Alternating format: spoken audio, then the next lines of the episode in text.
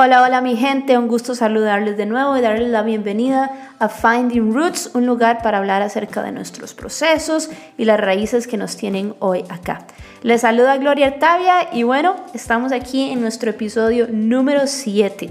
De hecho, me tengo que disculpar porque al inicio de la introducción con nuestra invitada dije episodio número 6 y no es así, chicos y chicas y chicas, es el número 7. Pero bueno, ¿qué les puedo decir de este nuevo episodio que están a punto de escuchar? Este episodio lo grabé con mi hermosísima, bella amiga y más que nada lo puedo decir con toda la libertad del mundo, mi hermana Angie Lynch, a quien conozco desde hace más de 15 años y con quien he pasado tantas, tantas cosas que nos impresiona la verdad que nuestra amistad haya sobrevivido tanto y que hoy estemos acá súper unidas, pendientes una de la otra y creciendo cada vez más en, en la mini familia que tenemos a nivel de amistad. Tocamos el tema del amor propio, que bueno, es un tema que está tan sobrevaluado hoy en día, ¿verdad? Donde todos proclamamos y decimos amarnos y tenemos, como decía Marlene hace un par de episodios, nuestras camisas y nuestros stickers y todo en nuestras redes sociales referente al amor propio, pero wow, qué, qué, qué proceso tan grande, qué viaje tan, tan largo es el amor propio. Hoy te invito para que hagas una reflexión, para que abras tu corazón y logres encontrar una identificación con estas historias que tanto Angie como yo experimentamos que hoy, que quisimos abrir nuestro corazón para compartirlas con cada uno y cada uno de ustedes. Entonces, espero realmente que disfruten de este viaje que encuentres en tu propio viaje, en tu propia travesía, el amor propio que necesitas para levantarte cada día, verte al espejo y empoderadamente decir, wow, me encanta lo que veo. Aquí te dejo una vez más, disfrútalo. Episodio 7, amor propio.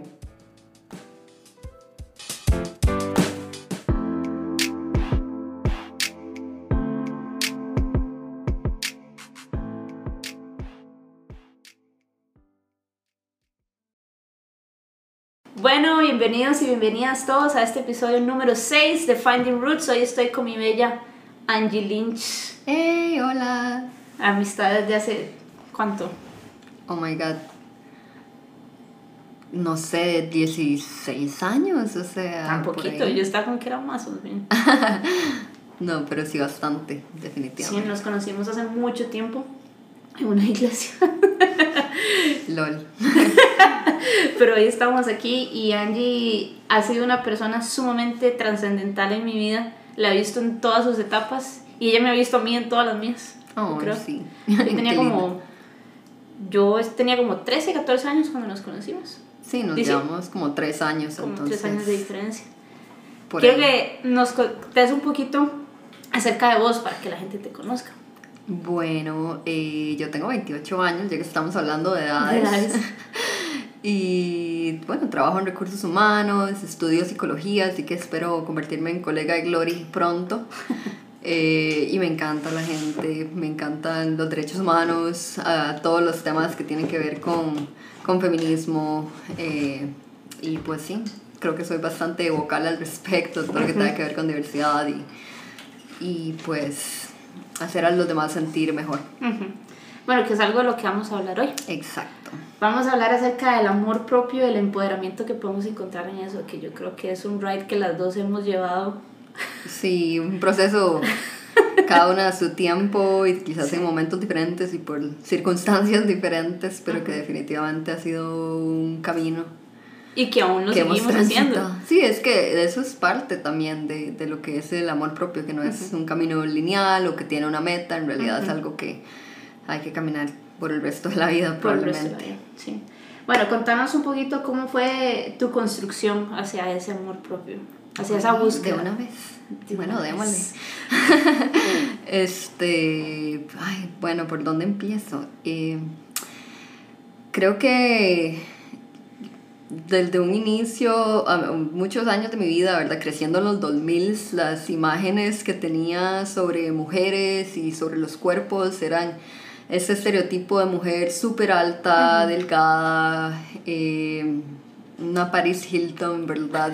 o sea, yo estaba obsesionada con America's Next Top Model y para mí el concepto de belleza estaba demasiado relacionado con ese concepto europeo de mujer delgada, alta, que camina en las pasarelas de Milán, fashion, y eso me encantaba, me encantaba la moda, todavía me encanta, pero me hizo también eh, despreciar muchísimo mi tipo de cuerpo, que era algo totalmente diferente a eso, una persona de 1,54, con sobrepeso, con piernas grandes, caderas grandes, celulitis aún siendo adolescente, eh, estrías, entonces creo que las imágenes que vi como en pop culture, en, en sociedad, en televisión, por un lado se alejaban demasiado de, de, lo que yo era, ¿verdad? Como que no había representación de cuerpos como el mío em, en, en mainstream media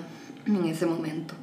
Entonces, como que mi identidad se empieza a formar por ahí, como yo buscando un ideal que definitivamente nunca iba a alcanzar, porque no, simplemente no está en mi genética ni en mi estructura ósea, ¿verdad? Como latina.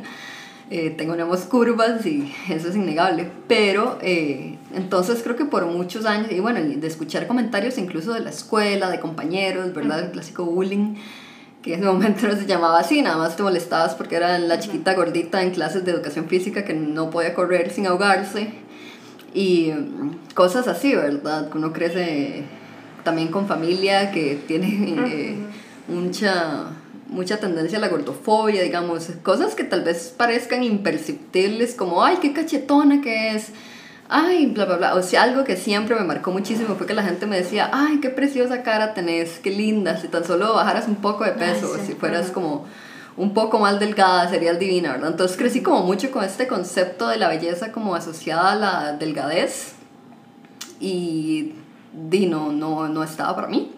Entonces creo que por muchos años como que luché por eso y no, no me la creí, como que ya luego cuando estaba más grande eso se convirtió en problemas de autoestima y caer en relaciones pues impropias o abusivas porque buscaba esa aceptación y verdad ya cuando tal vez estaba un poco más grande y ya vi como que los hombres se fijaban en mí o que la gente se fijaba en mí de una manera como de atracción yo como que no me lo creía y pensaba que también era como mucho eh, no sé trama verdad como que yo no me la creía y yo decía, di no, o sea, si ya encontré esta persona que piensa que soy atractiva, no lo voy a dejar ir. O sea, obviamente me voy a ir de jupa y me, me voy a enamorar perdidamente de la única persona que jamás me va a prestar atención cuando él no era el caso, ¿verdad?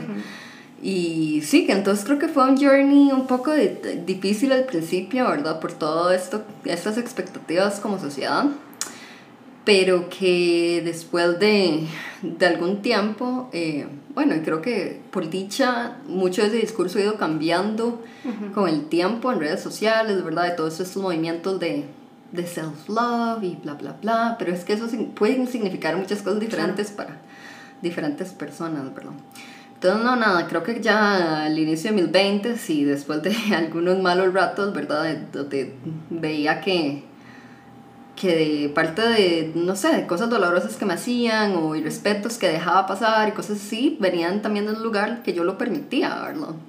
Entonces, como entrar en ese camino de perdonarme por haber permitido, no sé, abusos de ciertas personas o cosas así, y de aceptarme también como soy, de decir, mae, la verdad, este es el cuerpo que tengo y, y tal vez no es lo que la sociedad quería de mí, pero fuck it, o sea, la verdad, yo soy feliz y la verdad si lo veo realmente, si yo viera otra persona, digamos, con este cuerpo, pensaría que es una persona atractiva, que, que pensaría que qué linda esa muchacha o lo que sea.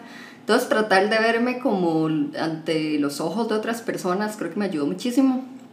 Como decir, o sea, probablemente todo lo que yo piense de mí, todos los defectos y que errores o imperfecciones que tengo, o sea, son solo un producto de, de mis propios traumas, de mi imaginación. Que incluso nosotros le ponemos ese imperfecciones, pero ¿quién dice que, son, que son imperfecciones? Exacto, entonces creo que mi, mi camino, y, y, sorry por durar tanto para llegar a este punto, pero creo que eh, en resumen, creo que hubo un cambio en mí cuando empecé realmente a cuestionarme esa voz y la voz de los demás, como porque esta persona dice que esto es atractivo, atractivo pero esto no, este grupo de personas, esta sociedad, ¿verdad? Y, y, qué me quieren vender con eso también.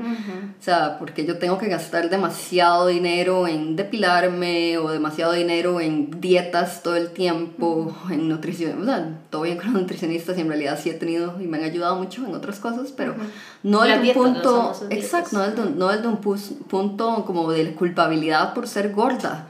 O sea, ¿qué es eso? ¿Por qué nos sentimos culpables por un aumento de peso o por tener cierto tipo de cuerpo? Es como, di lo que tengo y me lleva a todos lados. O sea, más bien tengo un montón de privilegios porque este, este cuerpo me permite estudiar, me permite trabajar, me permite ejercitarme y sea como sea, este, tengo un cerebro y una personalidad y, y un sentido del humor que no están para nada relacionados con cómo me veo y eso es lo que yo soy, más allá que de cómo me veo, cómo los demás me perciban. Y en realidad fue como, creo que en ese punto donde yo empecé a sentir más confianza sobre mí misma y mis capacidades y lo que realmente aportaba a una conversación, a un trabajo, a la escuela, o lo que sea, a una amistad, que empecé a, a poner eso más en alto que la forma en que me veía y eso cambió también la forma en que la gente me percibía. Siento que al yo aceptarme y empezar a amarme más y que es algo de todos los días, hay días que uno se levanta y tal vez no, ¿verdad? Pero que ese, ese autorreconocimiento y autorrespeto que, que puse también me ayudó en mis relaciones con otros, o sea, que otros me vieran de esa manera, me respetaran más y, no sé, eh, me percibieran como alguien quizás este no sé, atractiva o whatever, fuera de, de los estándares y tradicionales. O sea, aprendemos cuál es nuestro verdadero lugar y nuestro valor. Exacto. Y es por eso porque tenemos que buscar esas relaciones interpersonales, sea amigos, sea pareja, o sea, ya con el valor que uno conoce y no como para, ah, sí, para sentirme bonita o para no estar sola, para no estar solo. Sí, sino desde un lugar de tengo miedo de nunca encontrar a nadie o que nadie más me vaya a amar o me vaya a que, o no sé, vaya a desearme, sino ya desde un lugar de yo sé lo que aporto, yo sé lo que soy, quién soy y quien sea que esté conmigo eh, va a valorar un montón más de cosas más que cómo me veo y, y como que sí, ya uno se empieza a dar un lugar diferente y a elevar también su estándar y lo que uno a poner límites pues a la gente. De que si alguien te dice algo sobre tu peso, o sea, nadie debería estar comentando sobre el peso, la imagen de ninguna otra persona, empezando por ahí, exacto, entonces ya tener como esa confianza o esa capacidad de decirles, eh, o sea, a mí me gusta como soy, no necesito tu consejo, sino te lo estoy pidiendo, gracias, ¿verdad? Como aprender a poner un poco pasar un mega carro. Muy importante, estamos grabando este episodio en vivo una vez más, con todas las precauciones para el COVID. No se preocupen, chiquillos, chiquillas. sí, sí, sí. Eh, pues sí, creo que por ahí va la cosa, ¿no? Y, y ha sido un journey. ¿Crees que es posible amar a otro o a otra estando en una relación, sea cual sea, sin ese índole de amor propio? ¿Es igual una relación? Teniendo ya uno ese concepto como de lo que yo valgo, lo que yo soy, lo que yo necesito antes de poder darlo a alguien más. Claro, siento que definitivamente puede cambiar la dinámica, pero tampoco quiero comprarme ese discurso de que, de RuPaul, de, ¿cómo es? ¿Cómo vas a amar a otros si no puedes amar? Exacto. Estamos acompañados también por Sharon Escobar. Hola. y Paula Artavia, pero... Sí, sí, sí, y eso en realidad lo aprendí con Lizzo, no sé si saben quién es Lizzo, pero amo a esa cantante demasiado y que es una super advocate de self-love y contra la gordofobia y todo esto. Pero sí, una vez ella mencionó algo, algo así que no es if you don't love yourself, how in the hell are you gonna love somebody else, ¿no? Todos tenemos en realidad la capacidad de amarnos a nosotros, eh, de amar a otros, perdón, sin embargo, cuando no nos amamos a nosotros mismos, definitivamente somos más vulnerables a que la gente se aproveche de nosotros o que nos respete porque nosotros no nos respetamos. O de no recibir el amor. Digamos, yo como tenía mucha desconfianza, yo soy una gran desconfiada y creo que es algo que he tenido que trabajar también con mis relaciones, que de, de, del tema de la confianza, eso tal vez para otro día, pero probablemente viene de ahí, de esa desconfianza de creer que no, que tal vez no soy lo suficientemente buena, de que cómo es posible que esa persona realmente me ame, que sea. Y eso viene de un lugar de que yo no lo creí posible por mucho tiempo porque yo no me amaba, yo no me respetaba, etc.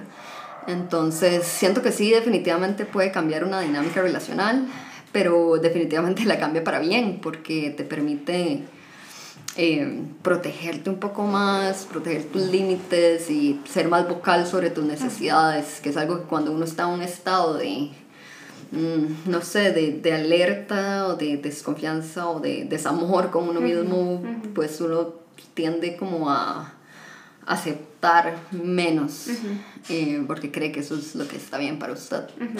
no es así. Ahora mencionaste algo muy interesante que fue el concepto de la belleza. Mm. O sea, que tanto nos basamos, o sea, ¿qué es la belleza? Empezando por ahí, que ahora hablábamos de eso, de, la parte de la perspectiva personal, que para mí la belleza puede ser una cosa, para vos puede ser otra, para Sharon otra cosa y para Paula otra, ¿verdad? Pero, o sea, ¿de dónde nos estamos nutriendo para construir el concepto de la belleza? Claro. Y el error que muchas cometemos como mujeres, y aquí me voy a referir específicamente a la parte femenina, es que nos comparamos. Uy, sí. Y con todo, y con todo eso de la parte, no es que nos están tomando una foto, chiquitos. Viviendo nuestros 15 de fama. con toda esa parte de, de ay, yo no soy como la Britney Spears, ¿verdad? Exacto. Yo no soy como este, como la otra. Entonces, ¿qué te requirió vos dejar de ver para el otro lado? Claro, siento que, como te decía, y eso es algo que, o sea, social media, celulares, lo que sea, hay tantas cosas buenas como cosas malas, ¿verdad? Todo depende, porque también siento que esta generación va a tener una, las más jóvenes tienen una presión enorme de ver modelos en Instagram todo el día, que es algo que a mí me afectó en cierto punto, que tal vez seguía muchos modelos o mucha gente de, con un cuerpo diferente al mío y yo me, inevitablemente, aunque ya tenía un buen camino de de self-love journey, en, igual inevitablemente terminaba comparándome a veces y queriendo tener los abs que ellas tenían o las, no sé, o sea, esas piernas súper largas, el, el thigh gap y todos estos challenges, ¿verdad? Y yo, uy, no. Entonces inevitablemente a veces caía ahí, entonces creo que tuve que empezar a cuidar más el contenido que consumía y entenderlo así como Exacto, la belleza cambia eh, siempre. Si usted ve en 1600, la belleza era otra de lo que es hoy. Hoy no nos vayamos tan lejos, digamos. Usted ve la belleza de 1920, luego la comparamos con, no sé, los 40, 50, 60, una Marilyn Monroe. Luego vamos a, no sé, a los 80, una Madonna, 90 y 2000 así para el Hilton, Britney Spears y ahora Kim Kardashian y Doja Cat o whatever como más cuerpos más voluminosos más bien más bien ahora este es nuestro momento el de la Curvy and Thick Girls es nuestra era porque ahora más bien lo que buscan todo el mundo es tener un culote manos totas esta cinturita pequeña que ya que fue, hace 20 años era súper criticado. Antes lo único que, todo el mundo quería era ser súper delgado, súper plano, ¿verdad? Este, pantalones a la cadera. Entonces, todo lo que es la belleza se va a modificar por la cultura, por el lugar donde usted está, por su país incluso. No es lo mismo la belleza en Ghana o en Pakistán que en Londres o en, que en New York. Que en latinoamericana. O que en Latinoamérica, exacto. Entonces, la belleza es demasiado subjetiva primero a la época histórica y cultural y también donde usted esté ubicado en cierto momento. Entonces, ya empezando por ahí, es como, nadie puede decirle a usted que es bello y que no. Y segundo, sí, la, también la opinión personal de cada persona y, y, y, pues bueno, como para terminar esa pregunta, también me, me, ha ayudado en mi journey como ver la representación de cuerpos más similares al mío en otros lugares, digamos, como ver en social media personas con cuerpos más grandes, ¿verdad? Más curvy, más esto, más lo otro, y decir, ma, ellas son demasiado atractivas porque yo no porque yo no me considero como tal, ¿verdad? Lo que te decía antes, como de tratar de verme de, desde un lugar de cómo yo vería a una persona que se ve como yo. Entonces sí, como que ver eso también me ha ayudado a verlo en otros. Yo hace, hace poquito comencé con, con una nutricionista que me ha ayudado montones. Eh, ella en la primera sesión me dice, para vos, ¿qué es el peso? Y yo le respondí muy honestamente, yo le dije, para mí el peso es el reflejo del amor propio. Y me tiró un discurso que me trajo abajo ese concepto al 100%. Porque ella me decía, Gloria, es que vos puedes pesar 100 kilos y pesar 50, 40, que eso no cambia la esencia de la persona que vos sos. Y ahí es donde se encuentra la belleza. Claro, tenemos que cuidarnos, por supuesto tenemos que nutrirnos y de aquí a allá, pero un peso no significa nada. Y a veces cometemos ese error de, híjole, de pesarme todos los días y ver cómo estoy allá, y es lo peor que podemos hacer. Lo peor es peor que ver Google cuando uno le da la cabeza porque ya sabe que es cáncer, ¿verdad? Definitivamente. O sea, increíble lo que el, número de una balanza puede tener de efecto en usted. Eso es algo en lo que yo todavía lucho un montón, porque yo también desde hace rato, más con la pandemia y todo, que de repente estaba en mi casa todo el tiempo y no me estaba movilizando a ningún lado, ni, ni, ni, haciendo ejercicio. Y dije, no, o sea, ya tengo que hacer algo porque si no me va a doler demasiado la espalda, voy a subir demasiado peso y no desde un lugar de, ay, no, voy a ser corta. No, ya eso me, la verdad no me importa, sino desde un lugar de o sea, mi salud, ¿verdad? Ya, ya estoy creciendo, no quiero mi papá diabético, no quiero como llegar a, a padecer, padecer algo así. Entonces que me empecé a interesar un poco más por, por el tema, ¿verdad? De, de moverme. Y yo soy demasiado desesperada, o sea, soy una persona demasiado impaciente. Y es un proceso, o sea, es un proceso muy largo el, el, cambiar sus hábitos alimenticios y cambiar sus hábitos de, de ejercicio y más cuando usted acarrea este trauma de, que toda la niñez para usted hacer ejercicio fue un momento de burla, tal vez de sus compañeros, o de donde usted no era tan buena como los demás por un tema de, de su cuerpo, de su peso, whatever, o incluso de disposición. Entonces como que me encontré ahí y ahora como con un poco más de, bueno, conocimiento psicológico y también como de entendimiento de mí misma, de que realmente toda una vida evité hacer ejercicio y fui una persona demasiado sedentaria porque en serio me da mucha ansiedad el tema.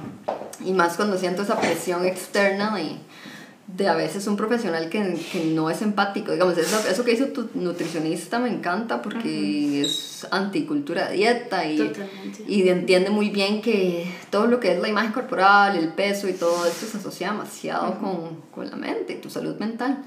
No es nada más una cuestión física, ¿verdad? Y ahora mencionabas lo de los comentarios también, que yo creo que todos pasamos por eso en una etapa de, de, de, la secundaria, de la escuela, en la casa. En la casa. O sea, yo también, yo me acuerdo mis papás, mis tíos a veces haciendo comentarios como, qué bonita que estás, lástima que estás tan, tan, tan gordilla. Si, si, si bajaras un poquito más, o las mira qué flaca que estabas cuando tenías Uy, eso. 13 años. Las comparaciones con cuando uno era más joven, oh my god, o sea, y lo peor es que yo en ese momento pensaba que era gorda. Digamos, yo a veces veo fotos mías del cole y yo digo, ma, estaba en la piedra. O sea, yo cuando me gradué del cole, literal, creo que ha sido el momento donde he perdido más, no sé, he pesado menos eh, en mi vida relativamente adulta.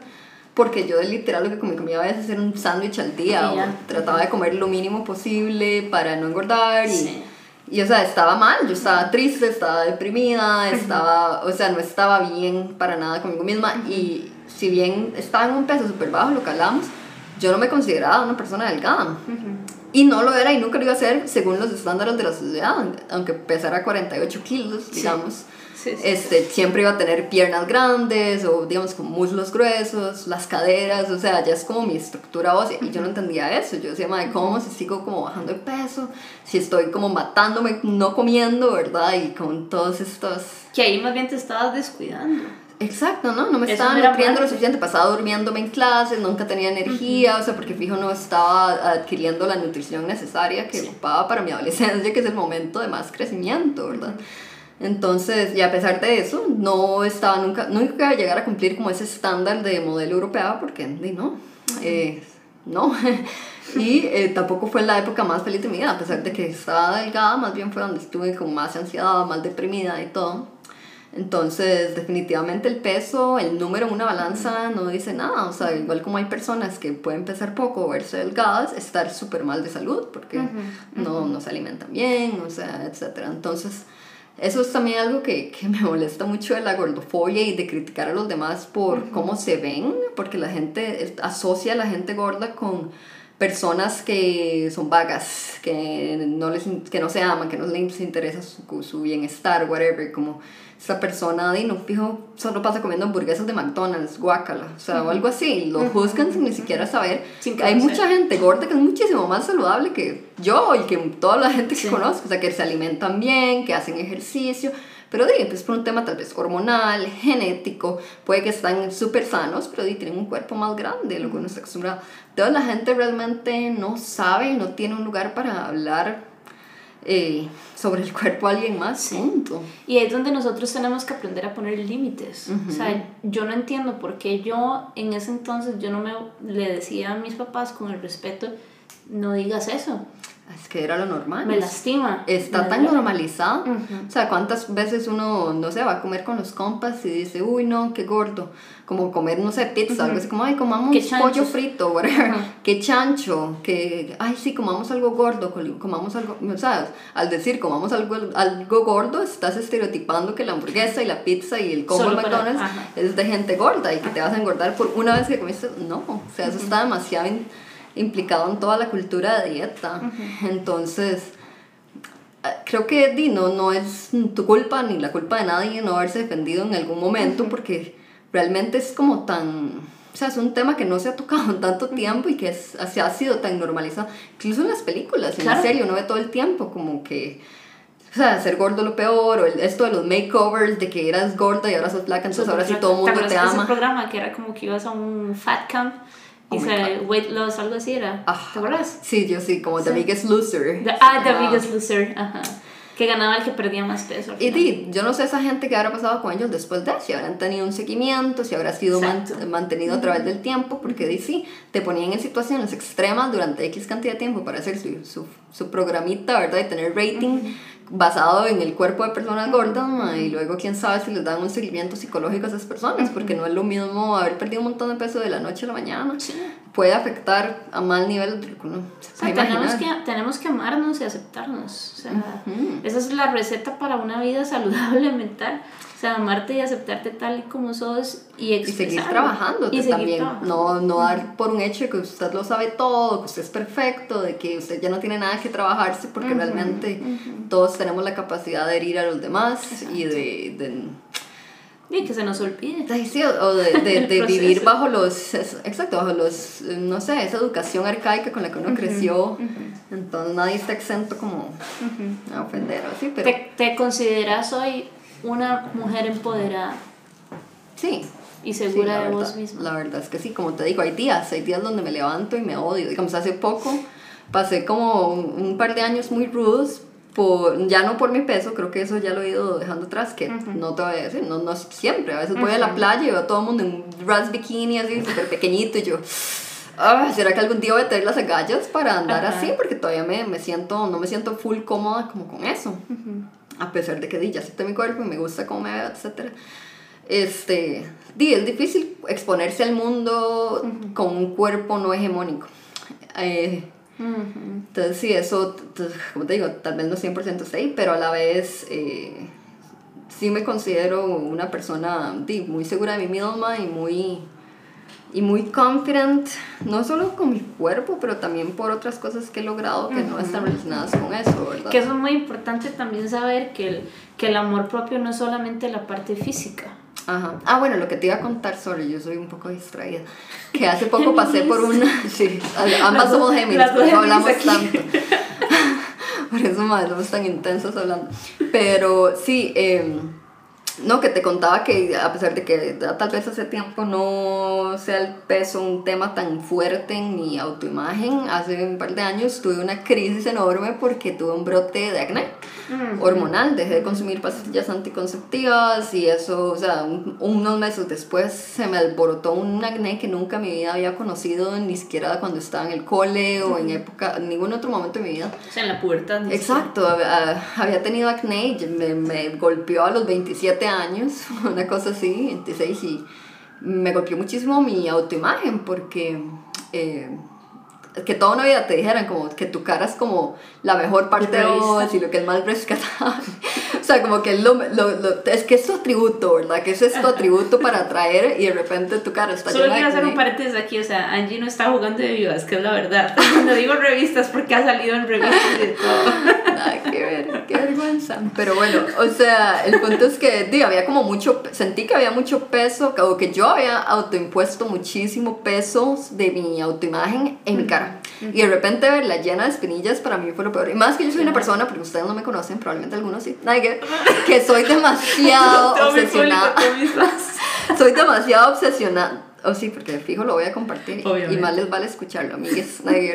No, pero eh, soy una persona súper obsesionada con el maquillaje. Me encanta el maquillaje, me encanta el skincare. O sea, desde carajilla me ha encantado el mundo de la belleza, el mundo del fashion. Por eso es que amaba America's Next Top Model y tenía estos conceptos súper irreales de la belleza, ¿verdad? Porque estaba demasiado metida en, en... me encanta, me encanta el mundo de la moda, me encanta el mundo de la belleza, de la estética. Y pues sí, de repente encontrarme con un caso de, de acné hormonal a, mi, a esa edad, o sea, fue como que reaprender de nuevo o comenzar un nuevo journey de self-love, ¿verdad? Desde otra perspectiva, porque ya no era simplemente lidiar con, con una carga de, de mi peso o de mi cuerpo, sino que ahora como también con mi cara y con mi acné y, y exacto, entender que eso no te hace menos o más bella. O hay gente que le pasa a veces con un mal corte de pelo, que también estaba ahí. O sea, un mal tinte, un mal corte de pelo y usted siente que se le va a acabar el mundo porque te ves horrible y de repente todo se te cae encima solo porque, di, ¿no? Ese día el pelo no se te acomodó bien o con ese corte. Y a mucha gente, de hecho luego metiéndome, ¿verdad? En este rollo del acné, me di cuenta que muchísimas personas, sobre todo mujeres en su adultez, tienen crisis acnéicas, que no es algo raro, que de hecho es algo muy común, que eh, no me acuerdo cuál es la estadística, estaría bateando, pero como decirte algo como una de cada tres personas adultas van a sufrir acné en algún punto de su vida. Como que era algo así, como una estadística de, de que era más probable que usted le dé que no. Entonces yo dije, ¿por qué estoy, o sea, culpándome a mí misma tanto por esto? Y ya yo saber, ¿será que comí algo? Porque eso con la acné es así, como que usted no sabe qué se lo está haciendo. ¿Será hormonal? ¿Será que comí algo? ¿Será que no estoy haciendo ejercicio? ¿Será que no estoy tomando suficiente agua? Y verdad, y yo probando todos los productos del mundo, ¿verdad? Yo, que tu aceite de árbol de té y que tu mascarilla de arcilla y que todo, y ver como que la hora no, no mejoraba, sino que más bien empeoraba, o sea, para mí fue como devastador.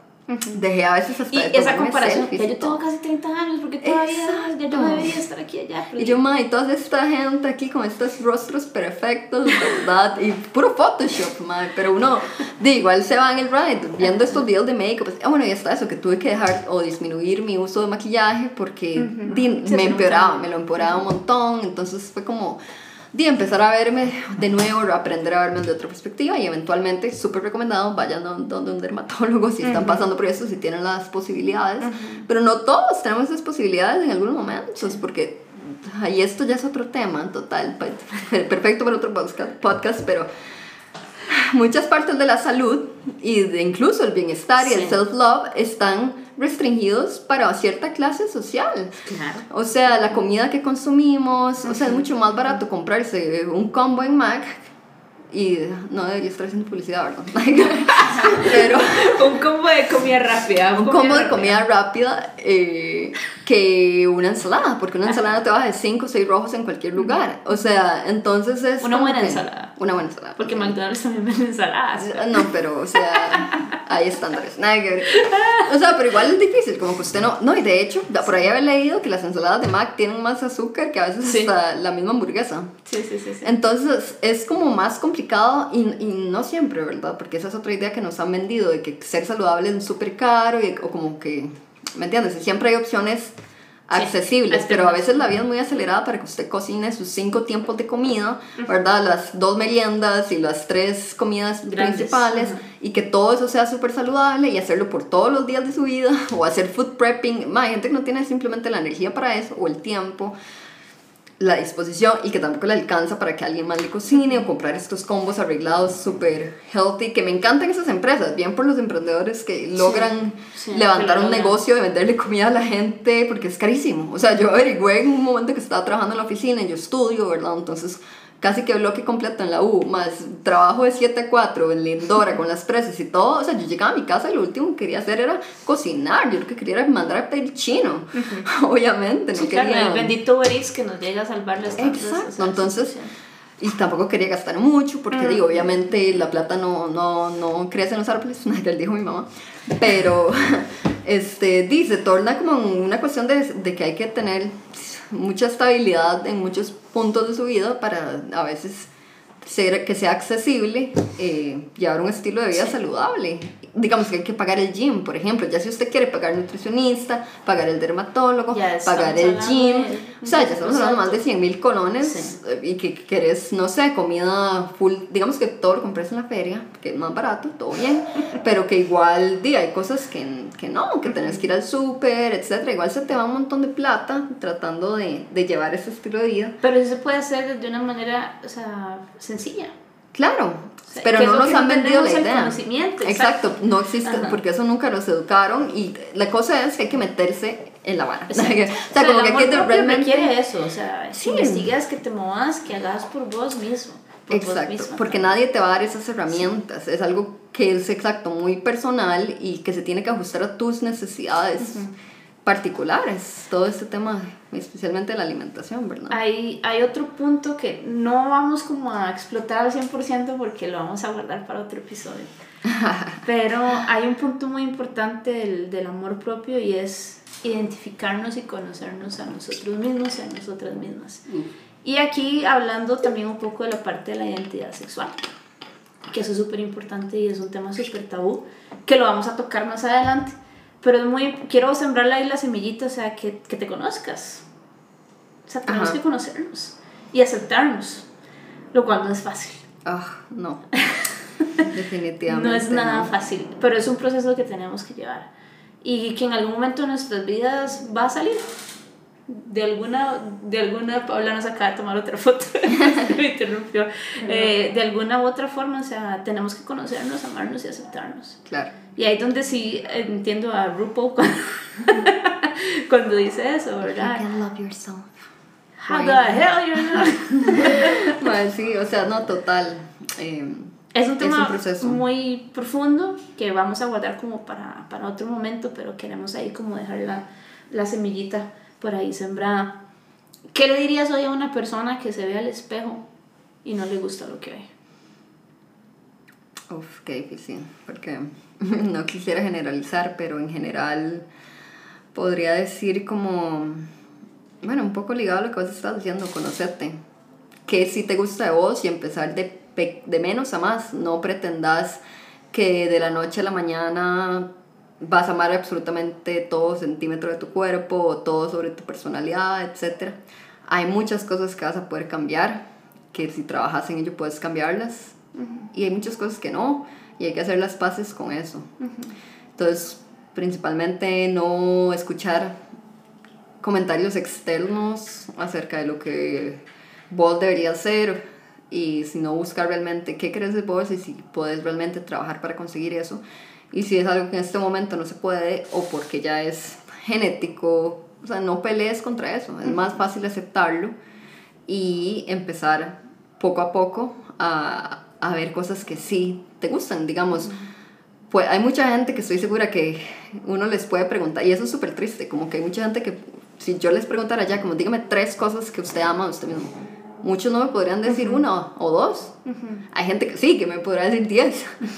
pero hay muchas personas será que verdadero. no. Sí, será verdadero. O no será nada más Bueno, pero ya eso es una conversación que uno tiene con uno mismo. Entonces, también tratar de llevar, ya como una herramienta que podría servirle a algunas personas, es tratar de llevar un diario. Eh, de agradecimiento o solamente con que lo hagan mental cinco minutos al día ponerse frente al espejo y decir ok me gusta mi sonrisa ok, me gusta mi pelo. Uh me gusta mi nariz, la verdad. Ya, son tres cosas que te gustan La próxima, intente cuatro. Y poco a poco se puede ir este, teniendo otra perspectiva sobre su cuerpo. Si ese y día también, o sea, canalizarlo internamente. Exacto. O sea, me gusta que soy paciente. Me gusta que soy una persona empática, me gusta que hago reír a las personas, o sea, muchas veces basamos todo el amor propio con la parte de la belleza, sí. pero tu belleza interna no la podemos dejar por atrás, eso es lo que enamora. Claro, ¿no? Y cuánta gente atractiva también se siente mal con ellos mismos por otras cosas, no solo suficientemente inteligente o no sé. Sí, el menosprecio personal que todos lo pasamos. Exacto, por una razón o por otra, tenés toda la razón, no necesariamente solo por algo físico. Más bien eso, eso que mencionas es súper importante. De hecho, creo que una de las cosas que más me ayudaron a mí a ser confident ni siquiera fue por mi cuerpo, que también no empezó por ahí, empezó por ver mi desarrollo profesional. como que yo ya vi cómo iba creciendo en el trabajo y cómo la gente escuchaba mis ideas y cómo yo aportaba tal vez ideas interesantes a, a la mesa, en mis proyectos, en la U, en, en mis trabajos, etc. Y creo que mucho de mi amor personal ha venido por, por eso, por, por mis relaciones con mis amigos también, el tipo de persona que soy con ellos, como que eso me, me llena aún mucho más y tal vez me ha ayudado más en este journey incluso que, que dice toda la parte física. Y a veces se nos olvida, ¿verdad? Cierto. Porque hay veces que uno es, uno es como, yo no valgo nada y después se te olvida que sos tal vez admirado o admirada por otras personas. Pero no lo valoramos porque es la típica gente que vemos todos los días, pero o sea, sos un factor de cambio para esa gente, ¿verdad? Entonces, por tu personalidad, entonces tenemos que sentirnos cómodos tanto física como internamente con lo que somos, con quiénes somos. Y también tus sueños y tus visiones es parte de ese amor propio. O sea, si yo no encuentro esa realización en mí, ¿cómo voy a visualizarme con mis metas y mis deseos? Si no creo que soy capaz de. Exacto, es que todo viene de dentro, rajado, y suena muy cliché, pero si usted no se lo cree, la gente no se lo va a creer. Yo amo esta frase, súper cliché también, pero el fake it till you make it, porque yo siento que yo así he vivido gran parte de mis early 20s, de, o sea, tal vez muchas veces no supe las cosas o whatever, eh, pero creí que podía hacerlas y me arriesgué. Exacto, eso también, como tomar riesgos a veces y exponerse a situaciones que nos incomodan, nos ayuda un montón a, a, crecer, digamos. En algún momento para mí fue usar crop tops, por ejemplo, y ahora yo no me quito los crop tops, yo uso crop tops siempre y ando en top siempre y súper, no sé. O sea, no me Eso importa es parte ya. del empoderamiento. Sí, hubo, me acuerdo que en algún tiempo de mi vida hasta odiaba enseñar mis brazos. O sea, que es esa vara? La gente que que como yo en algún momento, o sea, odian enseñar partes de su cuerpo. Yo decía, es que no, todo el mundo me va a ver estas estrías que tengo aquí, son todos flojos y bla, bla, bla. Y luego, primero que nada, me di cuenta que a nadie le interesa. O sea, como que realmente nadie se está fijando en eso y, y, nadie es como que, uy, vea, vio los brazos de Angie, cómo se mueven, qué asco. O sea, no, mentira, la mayor parte del tiempo es uno mismo más duro con uno que, que el resto de la gente va a ser duro con, más de lo que la gente es con, bueno, eso por un lado. Y segundo, di, eventualmente fue como, di, la verdad es que a mí esta camisa me gusta, esta blusa me gusta. Me gusta como me veo. Sí, porque no me la voy a poner solo porque se me ve un toque la panza. Exacto. Y di, así un poco, poco a poco, o sea, yo ahora, como sí, te digo. O sea, ten, tenemos que dejar de complacer a la sociedad, sí. empezar a complacernos a nosotros mismos y a nosotras mismas. Uh -huh. Quiero hacerte una última pregunta para Dime. cerrar. Intimidation phrases. si yo hoy te diera una máquina del tiempo y estaba esa Angie de 13, 14 años en su cuarto, perdida en sí misma. oh my god, I'm gonna cry. Eh. ¿Qué le diría a la Angie que estaba hoy aquí frente a nosotros?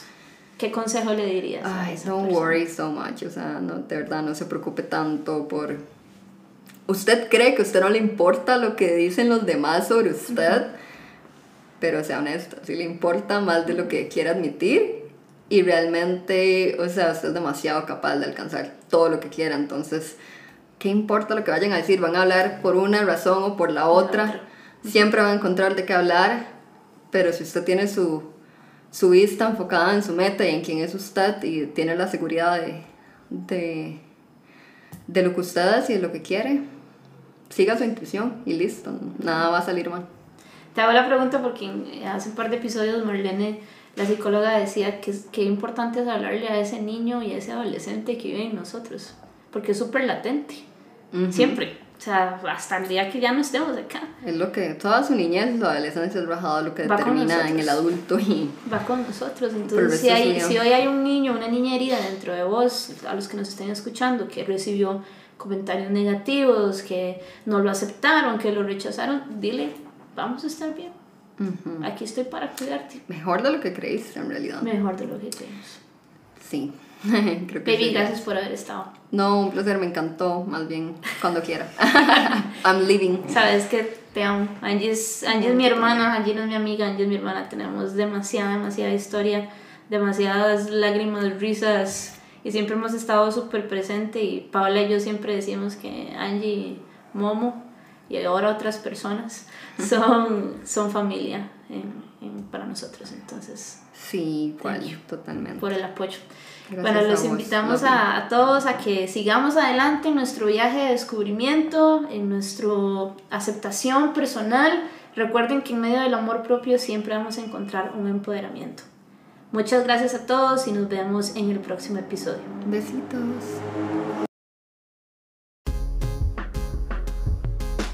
¿Deseas ser parte de Finding Roots? Puedes contactarnos a nuestro Instagram arroba findingroots.podcast o a nuestro correo electrónico findingroots.podcast.gmail.com. Recuerda, todos tenemos una historia que contar. Te esperamos.